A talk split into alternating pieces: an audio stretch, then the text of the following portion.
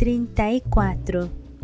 Você acha que se um garoto e uma garota estão namorando há muito tempo, isso automaticamente quer dizer que eles fizeram sexo? Pergunto a Peter. Estamos sentados no chão da biblioteca, com as costas apoiadas na parede da seção de referências, a qual ninguém nunca vai. As aulas acabaram, a, bi a biblioteca está vazia e estamos fazendo o dever de casa. Peter só tira C e D em Química, então resolve ajudá-lo a estudar. Preciso de mais informações. Há quanto tempo eles estão namorando? Bastante tempo, uns dois anos mais ou menos. Há quantos anos eles têm? Nossa idade? Mais ou menos. Então é bem provável mas não quer dizer que aconteceu. Depende da garota e do cara. Mas se eu tivesse que apostar dinheiro, diria que sim. Mas a garota não é desse tipo, nem o garoto. De quem estamos falando? Isso é segredo. Hesito. Chris acha impossível eles não terem feito. Diz que não acredita. Peter ri com deboche. Por que você foi perguntar logo para ela? Essa garota é um desastre. Ela não é um desastre. Ele me olha de um jeito estranho. No primeiro ano, ela bebeu, foi louco demais. Subiu no telhado de Tyler Boylan e fez um striptease. Você estava lá? Pergunto. Viu com os próprios olhos? Vi e pesquei as roupas dela na piscina, porque sou um cavalheiro. Eu estufo as bochechas. Bom, a Cris nunca me contou essa história, então não posso falar sobre isso. Além do mais, o tal for louco ou sei lá qual é o nome, não foi proibido? Ainda fabricam, mas é uma versão aguada horrorosa. Você pode misturar com energético e ter o mesmo efeito. Estremeço, o que faz Peter sorrir. Sobre o que você e a Cris conversam, vocês não têm nada em comum. Sobre o que nós conversamos? Pergunto. Peter ri. Faz sentido. Ele se afasta da parede e coloca a cabeça no meu colo e eu fico completamente imóvel. Você está se comportando de um jeito muito estranho hoje, digo, tentando fazer minha voz soar normal. Ele ergue uma sobrancelha para mim. Ah, é? Tipo como? Peter adora quando falam sobre ele. Normalmente não me importo, mas hoje não estou a fim de fazer a vontade dele. Já tem gente demais dizendo Está sendo o quanto desagradável. ele é incrível. Respondo, e ele ri. Estou com sono. Peter fecha os olhos e se aconchega em meu colo. Me conte uma história de Ninarkov. Pare de flertar comigo. Ele abre os olhos. Eu não estava flertando. Estava sim. Você dá em cima de todo mundo. Parece que não consegue se controlar. Bem, eu nunca dou em cima de você. Peter se senta de novo e olha o celular e de repente desejo não ter dito nada. 35. Estou na aula de francês, olhando pela janela como sempre faço, e vejo Josh andando na direção das arquibancadas perto da pista de atletismo. Está levando o almoço para lá sozinho. Por que vai comer sozinho? Ele tem um grupo dos quadrinhos, tem George Mike. Mas acho que ele e George Mike não andaram muito juntos no ano passado. Josh estava sempre com Margot e comigo, o trio. E agora não somos sequer uma dupla e ele está sozinho. Em parte é culpa de Margot por ter ido embora, mas também tenho uma parcela de culpa. Se eu não tivesse começado a gostar dele, não ia precisar inventar essa história toda de piteca. E poderia continuar sendo a boa e velha amiga Lardin. Talvez seja por talvez seja por isso que mamãe falou para Margot não ir para a faculdade namorando. Quando se está namorando, você só quer ficar com essa pessoa. Esquece todas as outras e depois, quando o relacionamento acaba, não tem nenhum amigo. Eles estavam se divertindo sem você. Só posso dizer que Josh é uma figura solitária comendo o sanduíche no alto da arquibancada. Pego o ônibus para voltar para casa, porque Peter teve que sair mais cedo para um jogo de lacrosse. Estou pegando a correspondência na caixa de correio quando Josh estaciona na entrada da, da garagem dele. Oi! grita ele. Josh sai do carro e corre até mim, com a mochila pendurada no ombro. Eu vi você no ônibus, diz ele. Eu, ace eu acenei, mas você estava sonhando acordada.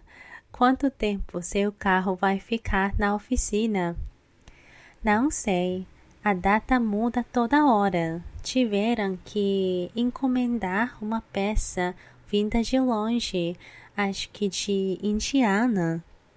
Josh me olha com desconfiança. E você está secretamente aliviada, não está? Não, porque eu ficaria. Por que eu ficaria aliviada? Pare com isso. Eu conheço você. Odeia dirigir. Deve estar feliz por ter uma desculpa para não precisar fazer isso. Começo a protestar, mas paro. Não faz sentido. Josh me conhece muito bem. Bem, talvez eu esteja um pouquinho aliviada. Se precisar de carona, sabe que. Sabe que pode me ligar, né? Eu assinto, eu sei. Não ligaria por mim, mas ligaria por Kitty. É uma emergência. Sei que você tem o Kavinsky agora, mas eu moro aqui do lado. É bem mais conveniente eu dar carona para você do que ele. É até mais responsável com o meio ambiente. Ambiente. Eu não respondo e Josh coça a nuca. Quer dizer uma coisa para você, mas é esquisito tocar nesse assunto o que também é estranho, porque antes nos podíamos conversar sobre tudo. Ainda podemos, digo, nada mudou. Essa é a maior mentira que já contei para ele, maior até do que a vez em que contei a ele sobre minha suposta irmã gêmea morta, Marcela. Até dois anos atrás, Josh achava que eu tinha uma irmã gêmea que morreu de leuquemia. Tudo bem, eu sinto, sinto que você tem me evitado desde que ele vai dizer, vai realmente dizer, eu encaro o chão, desde que a Margot terminou comigo. Eu levanto a cabeça. É isso que ele pensa? Que eu estou evitando por causa de Margot? Minha carta provocou um impacto tão pequeno assim? tento manter o rosto sério e inexpress, inexpressivo. Eu não, eu não estou evitando você, só ando, ocupa, só ando ocupada. Com o Kavinsky, eu sei, você e eu nos conhecemos há muito tempo. Você é uma das minhas melhores amigas, Lara Jean. Não quero perder você também. É o também que estraga tudo. É o também que me fazer par é o também que me faz parar. É o que me irrita, irrita, porque se ele não tivesse dito também, aquela conversa teria sido sobre mim e ele, não sobre mim, ele e Margot. Aquela carta que você escreveu? Tarde demais. Não quero mais falar sobre a carta. Antes que ele possa dizer qualquer outra coisa, eu disparo. Sempre serei sua amiga, Josh. E abro um sorriso, o que exige muito esforço. Esforço, esforça demais. Mas se eu não sorrir, vou chorar. Josh assente. Tudo bem, ótimo. Então podemos voltar a nos ver? Claro. Josh estica a mão e belisca meu queixo. Quer carona para a escola amanhã? Quero. Afinal, não foi esse o motivo de tudo? Poder andar com Josh de novo, de novo poder andar com Josh de novo sem aquela carta pairando sobre nossas cabeças. Ser apenas a boa e velha amiga Lartin outra vez? Depois do jantar, ensino Kitty a lavar roupa.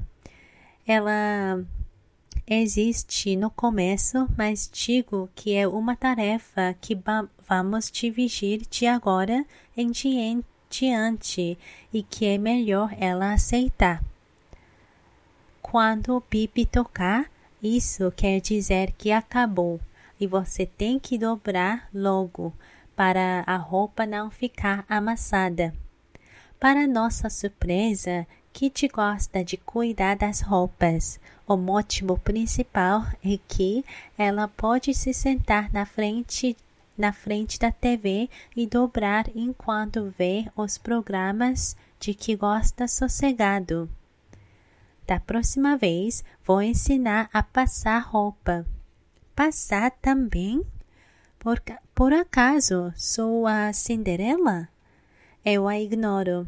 Você vai gostar de passar roupa. Você adora coisas precisas e linhas retas. Vai fazer isso até melhor do que eu. Isso desperta a atenção dela. É, pode ser. As que você passa sempre ficam meio amassadas mesmo. Depois que terminamos com as tarefas, Kitty e eu vamos nos refrescar no banheiro que dividimos. Ele tem duas pias Margot ficava com a da esquerda e Kitty e eu disputávamos para decidir quem era a dona da pia da direita. Agora é dela. Kitty escova os dentes e eu passo uma máscara de pepino e aloe no rosto. Você acha que se eu pedisse Peter nos levaria ao McDonald's amanhã no caminho da escola? Pergunta Kitty.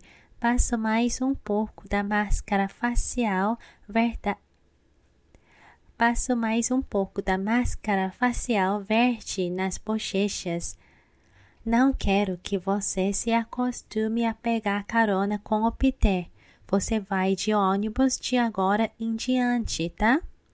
que te faz te, que te faz peixinho. Por quê? Porque sim. Além do mais, Peter não vai me dar carona amanhã. Vou com o Josh. Mas Peter não vai ficar com raiva? Meu rosto está ficando rígido conforme, conforme a máscara seca. Respondo entre dentes: Não, ele não é ciumento. Então, quem é o ciumento? Não tenho uma boa resposta para isso. Quem é o ciumento? Estou pensando nisso quando Kit começa a rir, olhando para mim pelo espelho. Você parece um zumbi. Estico as mãos para seu rosto, mas ela desvia. Faço, faço minha melhor voz de zumbi. Quero comer seu cérebro. Kit sai correndo, gritando. Quando volto para o quarto, mando uma mensagem de texto para Peter avisando que não preciso de carona amanhã. Não digo que Josh vai me dar carona, só por precaução. 36. O bilhete de Peter de hoje diz: Quer tomar sorvete depois da aula? Ele desenhou dois quadrados, um sim e um não. Faço um X no, sim e coloco o bilhete no armário dele. Quando a aula termina, encontro Peter no estacionamento e seguimos com o pessoal do lacrosse para a sorveteria. Peço uma casquinha de iogurte natural com cereal, com cereal, morangos, kiwi e abacaxi. E Peter pede uma de limão com pedaços de biscoito. Pego a carteira para pagar o mel, mas Peter não deixa. Ele pisca e diz: Pode deixar. Achei que você tinha dito que não ia pagar nada. Sussurro para ele. Meus amigos estão aqui, não posso parecer pão duro na frente deles. Em seguida, passa o braço por cima dos meus ombros e diz alto: Enquanto você for minha namorada, não vai pagar por sorvete. Eu reviro os olhos, mas não vou rejeitar uma casquinha de graça. Nunca tive um garoto pagando coisas para mim. Eu poderia me acostumar com esse tratamento. Eu estava preparada para encontrar Genevieve, mas ela não apareceu ainda. Acho que Peter está pensando a mesma coisa, porque fica com os olhos grudados na porta. Conhecendo Genevieve, sei que algo ruim vai acontecer. Até o momento, ela tem andado estranha e perturba, perturbadoramente quieta. Quase nunca almoça no refeitório, porque ela e Emily Nussbaum têm comido fora do colégio. E quando a vejo nos corredores, ela lança sorrisos falsos que não mostram os dentes, o que é ainda mais ameaçador. Quando ela vai fazer algo contra mim? Quando terei meu momento Jamila assim? Chris disse que Genevieve está obcecada demais com o namorado da faculdade para se preocupar comigo e Peter, mas não acredito. Já vi como ela olha para ele, como se Peter fosse sua propriedade. Os garotos juntam algumas mesas e praticamente tomamos conta do lugar. É como no almoço, com eles falando alto, conversando sobre o jogo de futebol americano na próxima sexta. Acho que não digo duas palavras. Não tenho nada para falar. Apenas tomo sorvete de iogurte que ganhei de graça e aprecio o fato de não estar em casa arrumando minha coleção de sapatos ou vendo o canal de golfe com meu pai. Estamos voltando para o carro quando Gabe diz: Ei, Lardin, você sabia que se dizer seu nome muito rápido, O som parece o da palavra laranja. Experimenta, lar laranjin. Laranjin, repito. Obediente. Laranjin, laranjinha. Na verdade, acho que parece mais laranjinha do que laranja. Gabe assente. Vou começar a chamar você de laranjinha. Você é tão pequena que combina, não acha? Dois ombros, tá? Gabe se virar para Daryl. Ela é tão pequena que poderia ser nossa mascote. Ei, não sou tão pequena, protesto.